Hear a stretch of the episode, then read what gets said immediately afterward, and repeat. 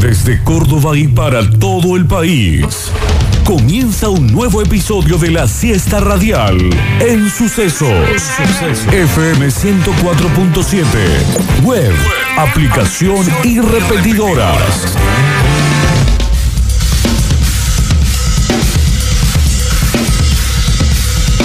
Víctor Brizuela tercero. 1503, en vivo, absolutamente 2 de abril, in honor, honor y gloria. Gustavo el Turco Aquere. Los únicos piratas que me, que me cupen eh, son los hinchas del Belgrano. Octavio Gencarelli. Eh, Con orgullo y honor, Sony será en Argentina. Y la mejor audiencia del mundo. Esto es Metrópolis.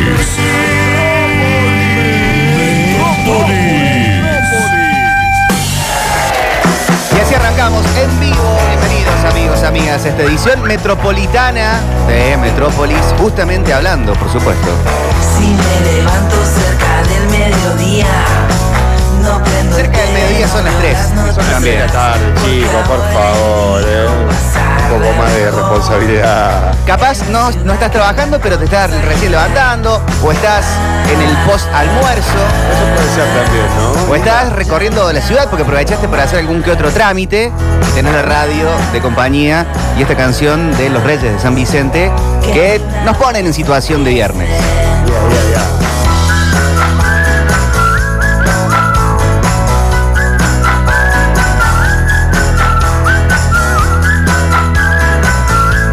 Hay veces que se aprovecha para el multicasting, ¿vio? Cuando no hay tanto para hacer.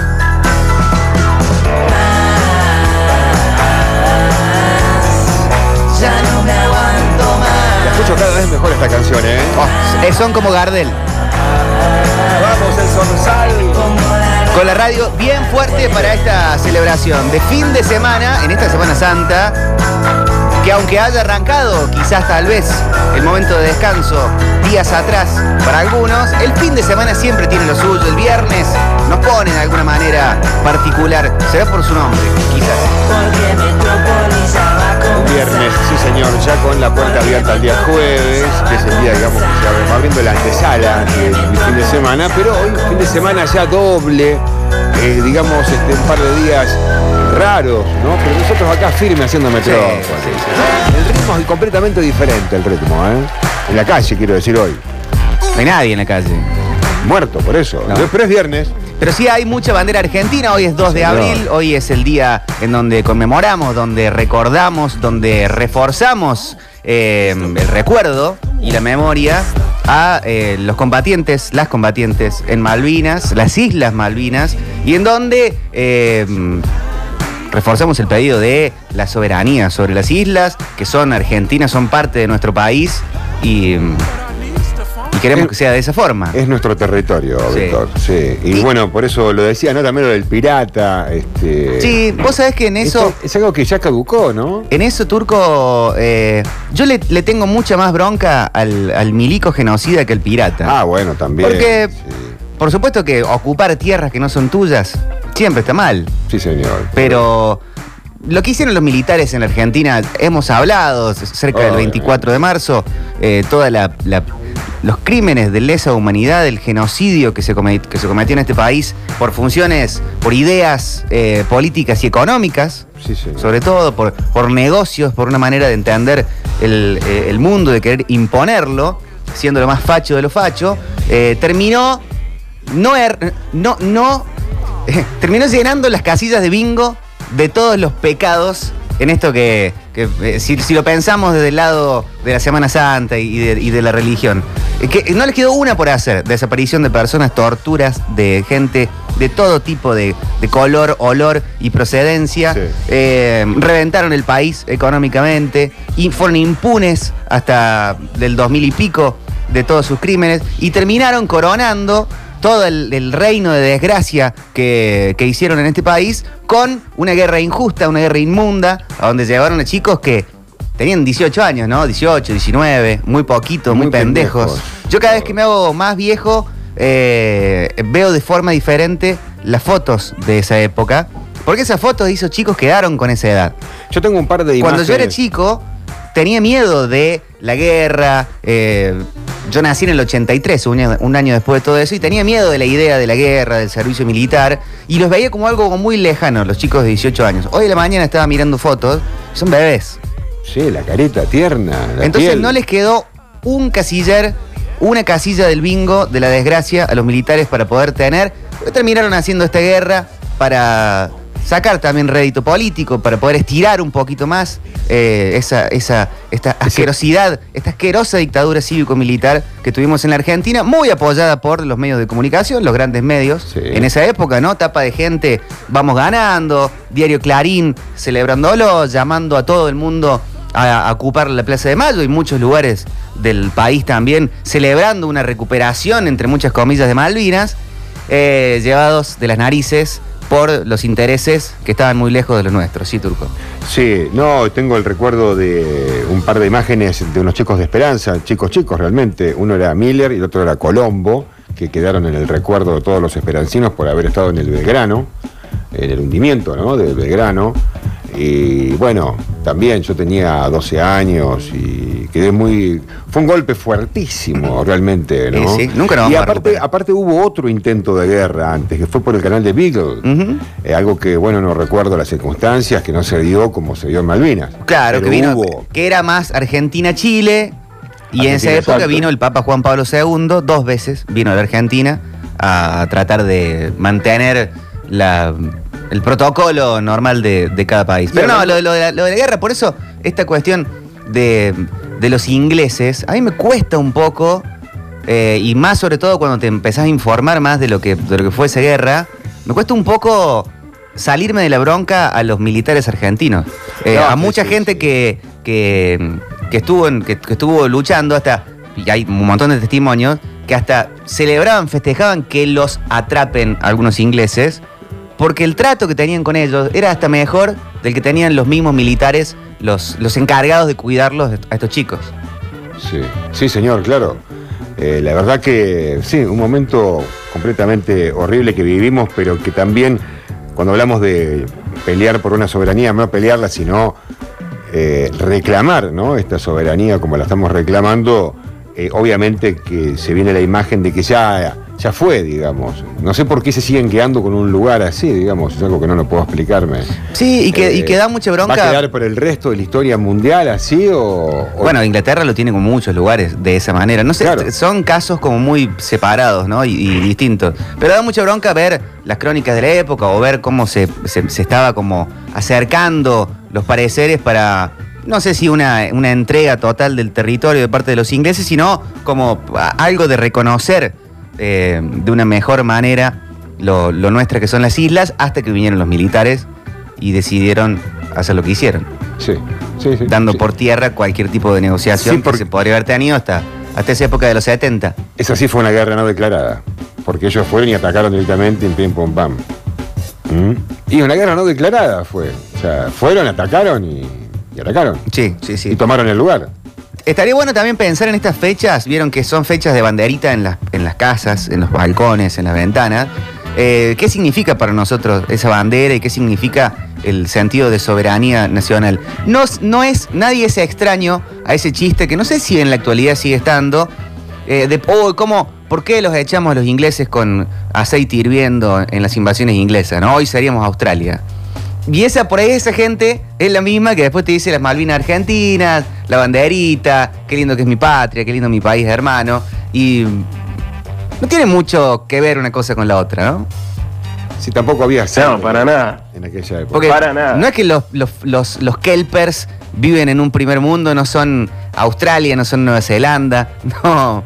Y, y- de hecho Australia y Nueva Zelanda son países independientes que hasta poco tiene que ver su forma de, gobierno con la forma de gobierno del Reino Unido.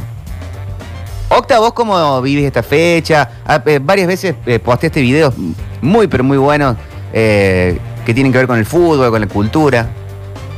Sí, eh, y mira, ayer estábamos viendo archivo acá en mi casa y está bueno, está bueno que en este momento, aparte de, de sobreinformación, eh, uno tenga la posibilidad de empezar a revisar el archivo y ver cosas que antes no había visto, o lo mismo que te pasaba a vos, me pasa a mí. de prestarle atención a, otras cosas, ahora que uno es un poco más grande, que antes no le había prestado atención, y, y por eso todos los años le, le va a ir descubriendo algo nuevo al tema. Eh, tanto con el 24 de marzo como ahora con el 2 de abril. Eh, es eh, algo que tenemos que seguir hablando. Las Malvinas no es solamente la guerra. y el otro día escuchaba a alguien que, que hablaba del tema. y Me parece que, que está muy bueno tenerlo en, en cuenta de esa manera. El reclamo soberano de, de forma pacífica e institucional tiene que seguir siendo el tema. Eh, y después hablar de lo que, de lo que hicieron, de, lo que hicieron con, con esos pibes, porque yo ayer veía eh, archivos de la, de la sobreinformación, ¿no? La mejor forma, dicen algunos que saben y que laburan en los, en los grandes medios, que la mejor forma de tapar información eh, o de desinformar es con más información o con mentiras. Y, todas esas tapas de las que hablabas, todos esos titulares que hablaban de que íbamos ganando la guerra, o que los pibes comían bien, o que estaban calentitos y que estaban mejor que en sus casas, como decían algunos, eh, eran justamente para tapar las barbaridades que se estaban cometiendo. A los chicos no les funcionaban las armas. Los mandaron a, la guerra y no, no, le, no les funcionaban las armas, no eh, tenían para comer. Se hicieron grandes colectas eh, en Argentina, en canales de televisión de la época, con hasta mismos futbolistas que, que sabemos que tenían un poquito más para dar y, daban millones en ese momento y esa plata desapareció, se la robaron eh, y era para esos pibes. Entonces, me parece que está bueno que, se siga hablando año tras año, que le sigamos dando vueltas al tema. Eh, y después lo otro que me daba mucha tristeza y mucha tristeza que, que veo que es bastante repetitivo en la historia de nuestro país y seguramente en la de muchos países más, pero, pero lo noto en la nuestra, es esto de, de cierto tabú para hablar de algunos temas que creo que lo estamos tratando de romper po- poco a poco. También que las heridas son muy grandes de la dictadura militar, de, de la guerra de Malvinas, quizás es muy reciente, pero, pero no es solamente lo que sucedió en la guerra, sino lo que sucedió también después, con los propios veteranos volviendo a- al país o a sus ciudades, mejor dicho, y, y siendo olvidados, eh, siendo maltratados. La verdad, una, una tristeza enorme. En los números de la guerra de Malvinas, cuando uno los, em- los empieza a investigar, duelen mucho porque son casi más de la mitad de los, de los caídos en, eh, en, combate. combate, los que se suicidaron posguerra. Sí, sí, y eso es, es muy doloroso, es muy doloroso. Sí ha superado, creo, el número lo ha superado, la cantidad de, Sí. de suicidios. Sí, también tenemos que pensar que del 83 para adelante, con más, menos eh, atención, sobre todo menos que más, los gobiernos de la democracia no han sido los que más han recordado a, las víctimas, nada. a las víctimas y excombatientes de, de Malvinas, ¿no? Para Siempre nada. están, no sé desde qué lugar están eh, ustedes escuchando la radio del otro lado, pero acá en Córdoba siempre están ahí en el centro, cerca de la Compañía de Jesús, en, de, la, de la catedral, está el, el puesto de siempre, como, como en otros momentos estaban las carpas blancas, está el mismo puesto de siempre de los ex, excombatientes que a veces, de vez en cuando, depende del gobierno, algún mínima, alguna mínima migaja, algunos pueden llegar, a recibir, pero no está ni por asomo cerca de lo que merecen, de lo que tienen que tener. Yo creo que como, como argentinos también nos, nos toca hacernos cargo que a ninguno de nosotros nos cae cómodo eh, mirar a los ojos a los excombatientes, porque somos parte de una sociedad que salió convencida por gran parte de los medios de comunicación y de una opinión pública a avalar esa guerra, a ir con, a, aplaudirlo y flamear la banderita argentina y, y- convencernos a nosotros mismos que estábamos ganando. Y después nos importó un carajo como sociedad qué fue de toda esa gente, ¿no? Volvió la democracia, cada uno tuvo sus problemas eh, ante los cuales acomodarse, pero muchos siguieron así. Algunos siguieron como esa foto de nenes de 18 años que hoy parecen bebés y cada uno cuando va creciendo los ve más chicos, parece que estuvieran rejuveneciéndose, Sí. eh, porque quedaron en esa, en esa burbuja, y otros quedaron también varados en esa época, pero con el tiempo pasándoles por encima, Sí, señor. teniendo que lidiar con los problemas de trauma de haber vivido una guerra injusta, haber ido de la manera que los mandaron a ir para justificar una dictadura genocida, asquerosa, y después ser parte de una página de la historia argentina que todo el mundo tiene más ganas de olvidarse o de pasarla de lado que de seguir ahí adentro. No es fácil seguir con la mirada en los 70 y en los 80 de la Argentina. Todos queremos como de alguna forma ir para adelante. Claro. Eh, y muchos, a muchos les queda más cómodo para ir para adelante dejar de mirar atrás cuando es medio como Sí, muy injusto. Hay, hay momentos y momentos ¿no? para cada uno también en esta historia. Yo me quebré un día invitado desde la escuela de mi hijo a conducir un acto para un 2 de abril, eh, cuando le dieron el micrófono a uno de los excombatientes, me quebré de tal manera que no podía ni hablar y yo era el conductor del evento. Eh, lo cuento así de repente porque quizás que ciertas heridas de esta historia o el mal que me haya causado nunca lo pude reparar. Y eso que yo no fui ni a la guerra, tuve gente cerca, querida. eh, quizás que un montón de gente obviamente la tuvo, ¿no? Hasta el día de hoy, bueno, tuve contacto con algunos eh, de ellos y la verdad que sí, están completamente olvidados. Y eso es algo que olvidar de toda esa parte de la historia es, es olvidar un capítulo muy importante. Sí, sí, sí. Tenemos mensajes. Si les parece, podemos abrirlo para charlar un poco. 153, 506, 360. Hola. Buenas tardes chicos, soy Leonardo.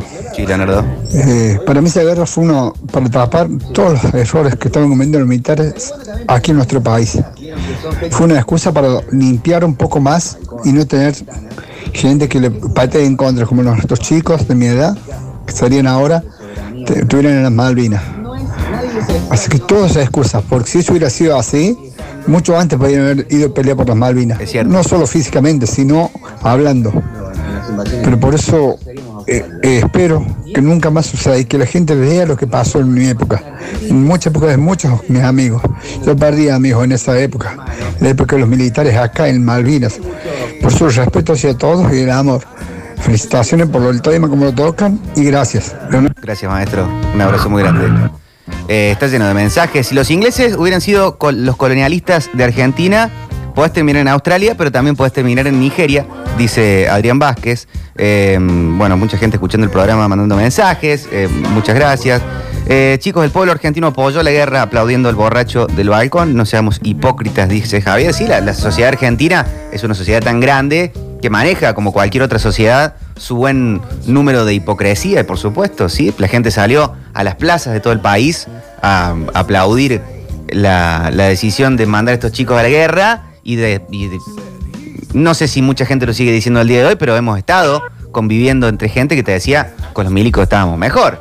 No, no sé, a mí no me pasaba nada. No, no sé, si, si, si no hacías nada, no te pasaba nada. Eh, mirá, yo me sentía eh, seguro de otra forma. Qué sé yo. Eh, si te pones a hacer el, el raconto, eh, estos chicos que fueron a la guerra, no sé si estaban haciendo algo eh, adentro de Lo la llevaron de pecho. adentro de esta idea que por ahí puede tener alguna persona en decir si yo, si no hacías nada, no te pasaba nada. No sé. ¿Culpables de qué eran estos chicos de, de 18, 19, que chicos y chicas, que los mandaron a morir, los mandamos a morir de, la- de una de las formas más crueles? Gente, comparto totalmente. Eh, la verdad que hay que recordar todo. Eh, nuestros héroes de Malvinas, totalmente, siempre. No olvidar jamás. Pero también hay que olvidar de que antes de la represión y todo lo que pasó con los militares, hubo también montoneros que mataron gente. Y acá se sigue eh, eh, manejando la cifra de 30.000 desaparecidos, cuando la CONADE ya ha dicho que han sido menos. No, pero eso no es verdad. Eh, es, es medio como un embole, pero es como parte de la, de la misma. eh, de, eh, de lo que tenemos que hacer, de, ante este tipo de discursos negacionistas, contestarlos con información. Los mismos militares en, en, en archivos, puede buscar, mire, Google militares, Nación, 22.000. En el año 77 ya habían blanqueado que había más de 22.000 desaparecidos en la Argentina, producto de su forma de, manejarse. Ya el 77 quedaba 78, 79, 80, 81, 82. Los años más crueles de la, dictadura fueron los últimos. eh, entonces, ese número ya no daría haber una duda al respecto.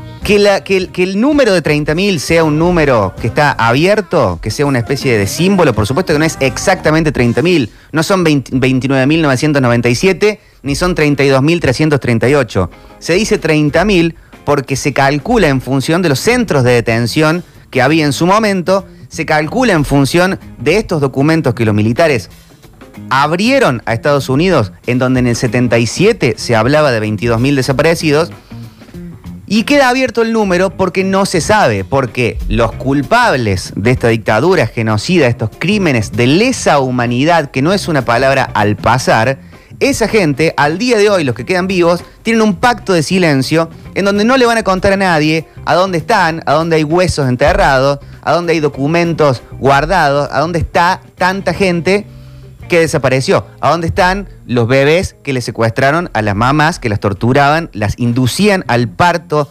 directamente y llevaban esos chicos para otro lado? ¿A dónde están? Toda esa información no existe más. Y hay una costumbre muy mala de buena parte de la sociedad de estar pidiéndole la escupidera a los organismos de derechos humanos, a la gente que sufrió todos estos crímenes y no a los culpables de esta masacre que sufrió la Argentina. Entonces, en vez de preguntarle a las madres, a las abuelas, a los organismos de derechos humanos o a la gente que habla en función de lo que fue esta dictadura inmunda y asquerosa, en vez de preguntarle a la gente como nosotros, pregúntale a los militares, pregúntale a la gente que mató gente. Y por supuesto que hubo antes montoneros, hubo ERP, hubo guerrilla, pero eso, eso, se, eso se terminó bastante antes del golpe militar. Al 76 no había montoneros organizados, no había casi guerrilla del ERP en, en la Argentina. Porque mucha de esa gente, muchos de los cabecillas de un lado de montoneros y de ERP, hasta pactaron con los mismos militares. Exacto. Y lo pueden buscar en alguno- algún que otro libro de, libro de historia que bien a muchos le hace falta. Entonces, toda esa gente que fue desaparecida, muerta, torturada, asesinada, expropiada sus casas, sus campos, su- sus riquezas y lo que sea, toda esa gente del 76 al 86, al 83 no tenía sangre en las manos. La gente que tuvo sangre en las manos siempre pactó con la gente que tuvo sangre en las manos. Y no tiene nada que ver con las Malvinas. Montoneros y no tendrían nada que ver con las Malvinas. Estamos hablando del último crimen que cometieron los militares en la Argentina, apoyados por la sociedad, y hay que hacerse cargo. Yo creo que un poquito por eso es que sigue picando. Porque somos parte de la gente que apoyó toda esta mierda. Y hoy le- queremos buscarle el pelo al huevo para no sentirnos sucios como lo estamos.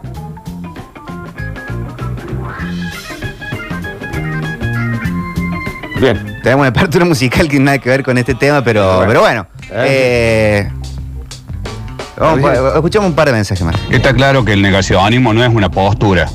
No es una postura, es eso, negacionismo y esperemos que prontamente sea eh, condenado como delito. En cuanto a la guerra, no es una gesta, nunca tendría que haber pasado. Eh, lamentablemente los mandaron a morir los chicos. Y, y lo de héroes, eh, si eran militares de carrera que una semana antes tiraban embarazadas al mar y picaneaban a, a mujeres, este, no son héroes, son asesinos y esperemos que nos condenen tipo Seinaldino, Rico, que son una, una bosta. Es así, es así. Eh, bueno, eh, bueno, muchas gracias. Hola. Hola gente, ¿cómo están? Eh, yo soy clase 63, yo me salvé por, por tener número bajo, a mí me tocó el 041 y bueno, cuando eh, de muy joven me fui a Ushuaia a vivir y ahí conocí después eh, a un amigo que había estado y, realmente cuando te lo cuentan así en primera persona llegas a entender este, o sea, no lo puedo decir por la radio, pero las cosas por las que vivió él, que estuvo en Puerto Argentino en las primeras trincheras, donde te tiraban con todo, este, es increíble. Y ahí te llega, y ahí llegas a entender, a pesar de que yo era muy joven, este, lo que fue la guerra, ¿no? Y el daño que causó. Este, y él tenía que estar ahí con su compañero muerto, ahí a dos metros, y estuvo dos días ahí hasta que vinieron a sacarlo. Bueno, imagínate lo que es eso. Sin poder dormir, por supuesto, ni comer, ni obvio, con el agua hasta los tobillos, cagado de frío y muerto de miedo. Este, lo otro no lo puedo contar por radio, pero es realmente increíble. Las cosas que me contó, la verdad, Y bueno, ahí te das cuenta realmente de las cosas de lo que fue, ¿no? Te mando un abrazo. Un abrazo. Eh, Octa, vos que has hecho eh, videos al respecto, ¿cómo en esto también jugó el, el- el- jugó un símbolo como el Diego? Que por supuesto que un partido de fútbol no es una guerra y no soluciona nada, pero cada vez queda más claro el, el aporte de esa selección, de ese, eh, de ese ídolo popular en, en un momento tan jodido, ¿no? Como en, el caso del, del 86. Sí, sí, sí, porque era, era muy, todo muy cercano. Eh, a mí me gusta mucho, yo, me animo a decir que ese de- dentro de todos los partidos de fútbol de la historia, porque el fútbol es fútbol, solo eso, eh, es el más importante por, por todo el contexto. Y el contexto es eso, es una guerra tres años y medio antes de, de ese mundial. Eh, son jugadores que, que habían sufrido también de alguna manera un par de años antes, porque en pleno Mundial 82 Menotti amagó con no, con no ir al, al Mundial y muchos jugadores también se oponían. Eh, también por eso esa selección eh, se dice que, fue así, ¿no? Medio a los tumbos.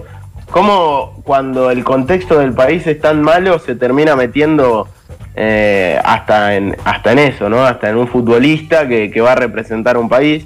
Y ese partido para mí es, aparte de que es la hora máxima de un futbolista, hablando en términos deportivos y estrictamente deportivos, es como una especie de muestra de carácter de, de- un seleccionado y de, mucho orgullo que, bueno, que uno más investiga y más le cuentan. Eh, Valdano dice que ese partido era un partido con mucho dolor de estómago y me parece que es muy preciso en, en su descripción, eh, que no tenía nada que ver con la guerra y no tenía nada que ver con la guerra, pero que sí no podía salirse de ese lugar y ese dolor de estómago que le generaba un nerviosismo que, que no le había generado nunca ningún otro partido de un mundial. Y era un mundial, digamos, que había motivos para estar nerviosos en términos futbolísticos. Sí, sí. Sí, pero, pero- ahí pasaba, ahí pasaba algo más. El inconsciente colectivo Eh, estaba en todos lados colocado, de, era una guerra. La sociedad nuestra, el partido contra, contra Inglaterra, era, estaba en. Y viste, de- después de haber sufrido lo que sufrió este país eh, y, Era- y- y era- entrás como con una Sí, busca- sí. buscando cada victoria como si fuera agua, como si fuera Sí. la última la última coca en el desierto. sí. Sí, absolutamente. Bueno, hay una eh, imagen muy eh, fuerte que es de, de Diego arengando al equipo eh, antes de que arranque el partido, después del momento de los himnos. Y creo que la contó el Tata Brown, que, que, que les gritó a los compañeros, vamos por los pibes, Sí, sí, sí. vamos sí. por los pibes. Estamos Eh, llenos, llenos, llenos de mensajes. A ver, hola. Es Muy bueno cómo comenzó el programa, 20 minutos muy ricos. Luego cuando caemos en la demagogia de, de los desaparecidos, todos como que se pierde el foco de lo que realmente importa, que es el día de los veteranos. La, la dema- la demagogia de los desaparecidos es una frase que yo nunca esperé escuchar en mi vida. Una de las cosas más ridículas que he escuchado en, toda mi vida. Estamos hablando de las Malvinas, que es parte de los crímenes de la dictadura, y, y te vienen a, cuestionar la cuestión de desaparecidos. No existe demagogia con los desaparecidos. Lo, que hace falta con, con los desaparecidos es eh, buscar eh, claridad y verdad. Y de nuevo, anda a preguntarle a un militar eh, sobre estas cosas y cuestionárselo de esta, de esta manera, como, como tan sueltos de cuerpo, muchos hoy eh, gozan de su libertad para, para hacerlo frente a, a las personas que están más cerca de las víctimas. Y un Es poco, claro. insólito. Un poco de empatía también, ¿no? responder de esa forma, la verdad que muy, muy educado lo tuyo. Yo definitivamente hubiese respondido de una manera mucho más violenta. No, no pasa nada, no pasa nada, no tiene sentido. Hola, buenas tardes, Radio Sucesos. Mi nombre es Fernando, eh, siempre lo escucho, está excelente la radio.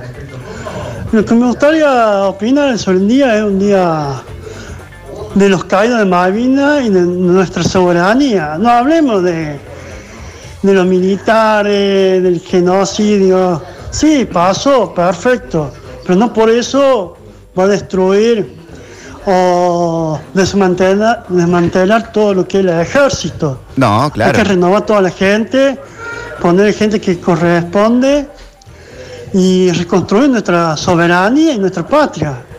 No digamos nuestro país, Porque no es nuestro país, no somos extranjeros, es nuestra patria y nuestra patria es donde nacimos, nos crecemos y desarrollamos.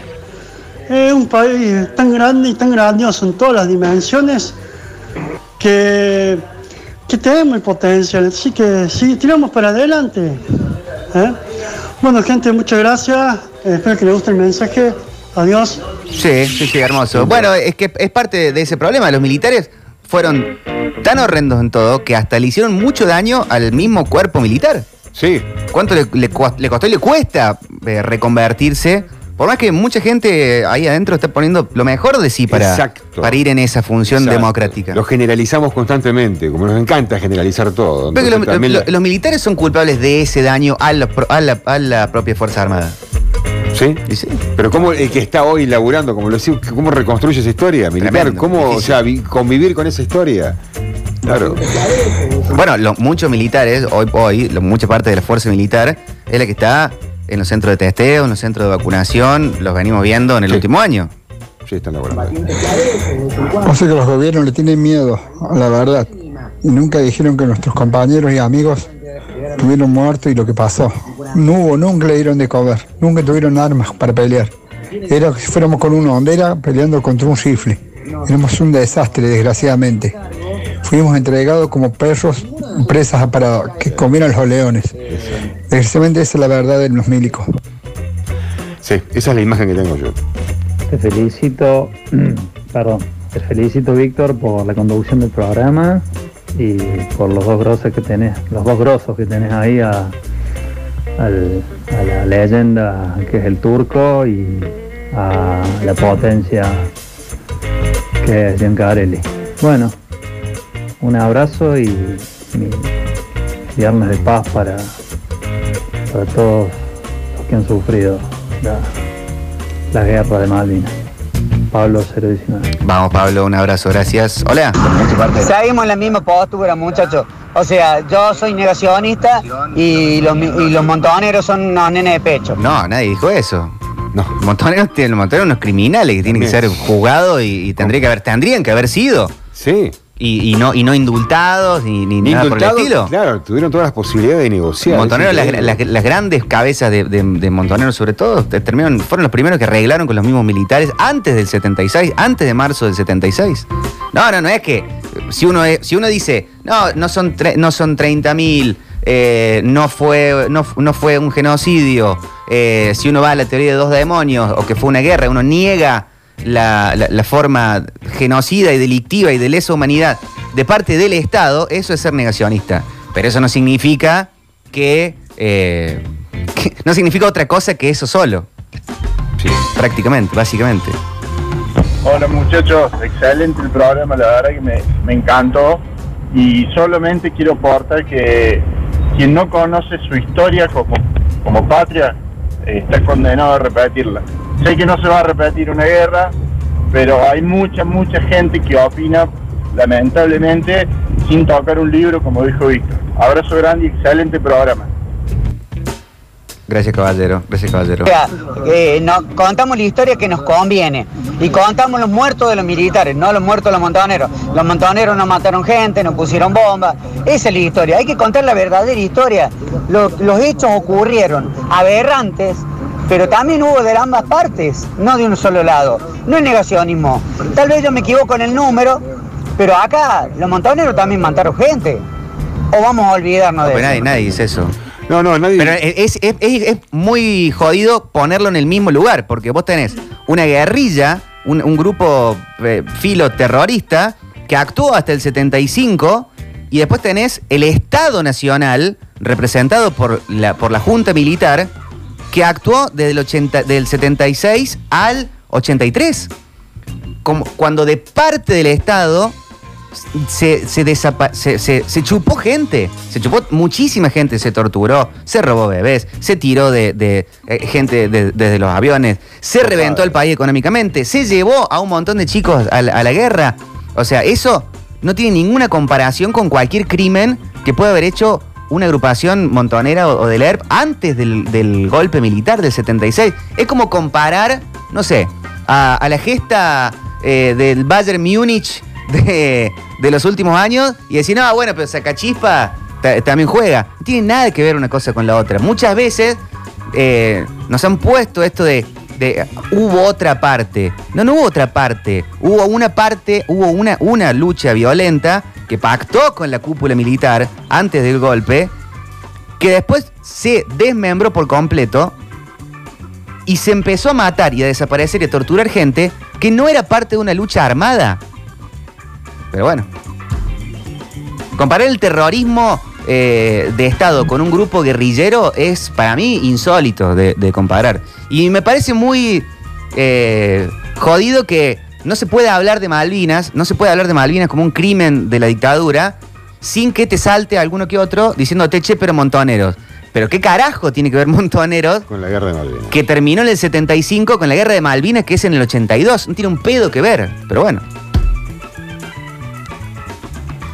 Claro, lo que no entiende el oyente es que de un grupo terrorista, porque eso es lo que los montoneros fueron, un grupo terrorista, en medio de una guerrilla, se espera, entre comillas, por decirlo de alguna manera, que, que haya muertes. No se, no, no se está justificando ni se dice que es menos grave. Pero cuando el Estado pasa a ser el que, el que perpetra esos hechos, es supremamente más grave, porque aparte no solamente incluía muerte en combate, por decirlo de alguna manera, eran secuestros, era la fundición del país, de parte del Estado, no nos olvidemos eso, el Estado Nacional. Sí, sí, sí. Está lleno de mensajes en esto. Vamos a tratar de cumplir con lo que se pueda.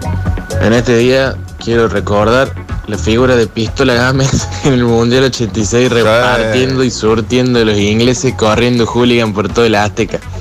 Hablando en serio, eh, honor y gloria a todos los caídos en Malvinas y mi respeto y admiración a todos los que volvieron y las que volvieron, las enfermeras que tanto tiempo fueron invisibilizadas y también estuvieron al servicio de la patria. Un abrazo. Un abrazo grande, un abrazo grande.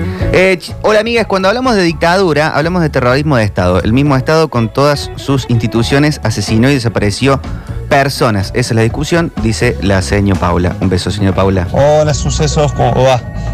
Lo único que, que a mí no me gusta es la generalización en cuanto a decir eh, los militares. Metes en la bolsa a un montón de gente y se estigmatiza a esa fuerza nacional. Eh, los militares que han actuado mal, eh, han obrado mal, en ese momento fueron quienes dirigían. Los demás, por quien conoce la, parte militar, sabe que siguen órdenes, siguen órdenes superiores y no, no pueden eh, desobedecer órdenes porque una traición a la patria. Entonces, cuando se habla de los militares deberían nombrarse Ah, pero perdóname. Si, a vos te dan una orden que tenés que picanearle la vagina a una chica en el D2 acá en el centro, eh, en un sótano, si vos te negás a eso, eso no es traición a la patria. No, no, no me parece que sea lo mismo. Hola Popochi, Eh, los grupos de guerrillas, ellos eligieron pertenecer a esos grupos. Los chicos de Malvinas no eligieron ir a morir a Malvinas. Esa es la gran diferencia. Que los grupos de guerrillas eligen estar en esos grupos. Los chicos de Malvinas no lo, no lo hicieron. Bueno, sí, pero no, no- Creo que estamos diciendo lo mismo, ¿no? Sí, sí. Una reafirmación lo sentí yo. ¿Qué, qué habían hecho de más? Si, si estaba esta idea, pasa que yo dije, estaba esta idea dando vuelta, que alguna gente decía, si no hacías nada, no te pasaba nada. Yo decía, bueno, ¿qué hicieron los chicos de Malvinas para que se los mande a morir de esa forma? Para que se den una idea de lo que hizo el Estado en, en- en ese golpe de los militares del 76 en adelante, es como si ahora a Alberto lo pusiera al ejército a perseguir a macristas y eh, detenerlos, torturarlos y eh, hacerlos desaparecer. Sí, y en eso lo que dice el caballero, el otro oyente, de que hay que seguir órdenes, las leyes de obediencia de vida, por ejemplo, eh, fueron derogadas. No, eso no corre para nada. Entonces no, no, es, no es así para nada. Traición a la patria, claro, tiene razón. Lo que dicen acá es torturar compatriotas. Eso es tra- traición a la patria. No, bueno, no otra cosa. Eh, imaginen si será desigual el enfrentamiento del Estado contra un grupo armado rebelde que a un tío mío le regalaron un toallón de la esmata y lo desaparecieron 14 meses. Aguante la clase 62 de Malvinas. Sí, sí, claro. Eh, está lleno, lleno de mensajes, realmente. Buenas tardes. Buenas. Cuando se habla de los militares, eh, cuando se habla mal, se entiende quiénes fueron los malos. y el que no, también. Por eso el día de hoy se recuerda a los, a los caídos en Malvinas, a los veteranos, y también por esos militares, que fueron mandados por esos militares a una guerra, creo yo, innecesaria. Eh, nos man- nos mandaron a morir. Acá se encargaban de matar gente y también se encargaron de mandar a morir a los suyos. Así que se sabe bien, se entiende a quién se respeta y a quién no. Han quedado muchísimos mensajes, vamos a dejarlos eh, ahí en ese lugar. Eh, nos parecía bien arrancar el programa de esta manera. La apertura musical va a ser en el próximo bloque. Eh, vamos a una tanda directamente. Hoy, 2 de abril, Día del Veterano y los Caídos en la Guerra de Malvinas. Honor y gloria siempre fueron, son y serán nuestras. FM 1047. Metrópolis es el master plan radial. Baila si quieres bailar. Si quieres bailar. Es el master plan radial. Bancor, nunca, jamás te vamos a solicitar claves ni datos de tus cuentas. Nunca compartas esas claves, datos y códigos de seguridad con nadie. Son secretos, personales e intransferibles.